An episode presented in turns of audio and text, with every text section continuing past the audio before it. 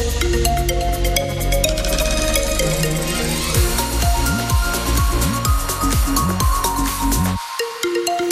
Et les infos, c'est avec Valentin Belleville. Bonjour Valentin. Bonjour Vincent, bonjour à tous. Alors qu'une grande partie de la France est en vacances, les secteurs du tourisme, de l'hôtellerie et de la restauration ont commencé le recrutement de saisonniers. À quelques jours des vacances scolaires pour nous, en Bretagne, les professionnels, euh, eux, ont déjà le regard tourné vers Pâques, les ponts de mai et bien sûr l'été. Sur la côte d'Émeraude, les recrutements ont commencé ce week-end avec le premier forum de l'emploi. Euh, Oscar Legendre est le président de l'UMI Côte d'Émeraude. On a à peu près 2000 saisonniers euh, qu'on fait travailler sur la côte d'Émeraude. Sur les 2000 saisonniers, évidemment, on a des gens qui viennent régulièrement entre la montagne et la côte d'Émeraude. Donc ça, c'est un peu les saisonniers euh, que l'on a entre guillemets à l'année. Et on cherche à peu près 4, entre 400 et 500 saisonniers euh, pour cet été. On a des difficultés évidemment pour recruter. Après, on met, évidemment des choses en place. Notamment, j'entendais parler des coupures. Mais les coupures, ce n'est pas que un problème de coupure aujourd'hui sur le sur le problème de main d'œuvre de l'hôtellerie-restauration, parce qu'on a des gens qui souhaitent aussi travailler des coupures. On a revu aussi nos, nos grilles salariales, évidemment de 5% l'année dernière. Nous, de notre côté, on a mis un site internet en place pour les employeurs et les salariés qui s'appelle emploiemeraude.fr, sur lequel vous pouvez retrouver les offres d'emploi des employeurs, les CV en direct des saisonniers et une carte euh, virtuelle sur laquelle on propose des logements pour pouvoir euh, se loger près des endroits où on travaille. Oscar Legendre, président de l'UMI Côte d'Émeraude, invité de France Bleu Armorique ce matin. Interview complète à réécouter sur France francebleu.fr. Que s'est-il passé à Ploua, commune touristique de 4500 habitants située près de Saint-Brieuc? Dans son dernier rapport, la Chambre régionale des comptes révèle un certain nombre de dysfonctionnements survenus dans la commune costarmoricaine ces dernières années. De sérieux problèmes de probité sont pointés du doigt notamment, comme la découverte de plus de 11 000 euros dans le bureau d'un agent de la mairie, somme qui correspond aux recettes de places de marché qui n'avaient jamais été encaissées, ou encore des tickets de boissons et de repas pour la fête des sports en 2022 imprimé sans autorisation par un autre agent. En tout, quatre agents de la mairie ont été sanctionnés. Le procureur de la République est saisi. On vous en parle sur francebleu.fr.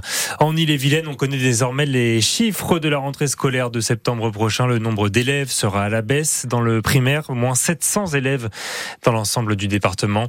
Mais la métropole rennaise, elle continue d'enregistrer une hausse d'environ 350 élèves. Allez, direction le Grand Large, on part à la découverte du comportement des dauphins. C'est ce qu'étudie une équipe de scientifiques actuellement. Ils tentent de savoir pourquoi autant de dauphins se prennent dans les filets des pêcheurs. Le phénomène a conduit à l'interdiction de la pêche dans le golfe de Gascogne pendant un mois.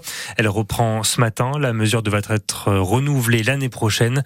Et pour comprendre le comportement des dauphins et remédier à ce problème, Boris Allier, les scientifiques utilisent un drone marin qui vient de terminer une semaine d'observation en pleine mer. Il détonne ce drone flottant amarré parmi les voiliers. Son nom, Drix. Il ressemble à un sous-marin rouge, 8 mètres de long et des capteurs essentiels pour des scientifiques comme Mathieu Doré. Alors les capteurs sont euh, situés dans la quille qui est située à 2 mètres de profondeur. Donc on a un hydrophone qui permet de détecter les émissions sonores des dauphins communs et puis un échosondeur. Donc c'est un genre de sonar permet de détecter les proies comme les sardines, les anchois, les maquereaux, etc. Pendant une semaine, ces instruments ont scruté les profondeurs, une zone où les captures accidentelles de dauphins sont les plus importantes. On a eu un petit coup de vent au large, une forte houle de 3 mètres, 3 mètres 50 et le drone s'en est très bien sorti. Et quand Drix est en pleine mer, le chercheur de l'Ifremer, lui, est bien au chaud dans son bureau à Nantes avec un mystère à résoudre. Pourquoi depuis 2016 les captures augmentent autant jusqu'à 10 000 l'année dernière? Des c'est que les dauphins se seraient rapprochés des côtes du golfe de Gascogne parce qu'il y aurait plus de proies intéressantes pour eux, typiquement des anchois. Pour vérifier cette hypothèse, les scientifiques analysent ces enregistrements.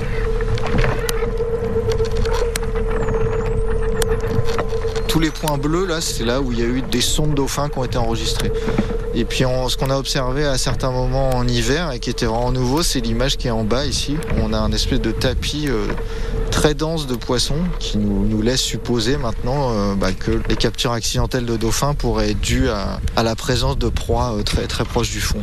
Autant d'informations qui pourraient permettre d'adapter les interdictions de pêche. Au lieu de fermer tout le golfe de Gascogne, d'essayer de cibler des zones où le risque est le plus important, où on pourrait bah, fermer ces zones peut-être plus longtemps pour vraiment limiter le risque tout en laissant d'autres zones ouvertes. C'est tout l'enjeu des recherches qu'on est en train de, de mener en ce moment. Et les scientifiques vont maintenant tenter d'évaluer le nombre de dauphins qui ont pu être sauvés grâce à cette première mesure d'interdiction. Un reportage sur la côte atlantique signé Boris Allier pour France Bleu Armorique à retrouver sur francebleu.fr.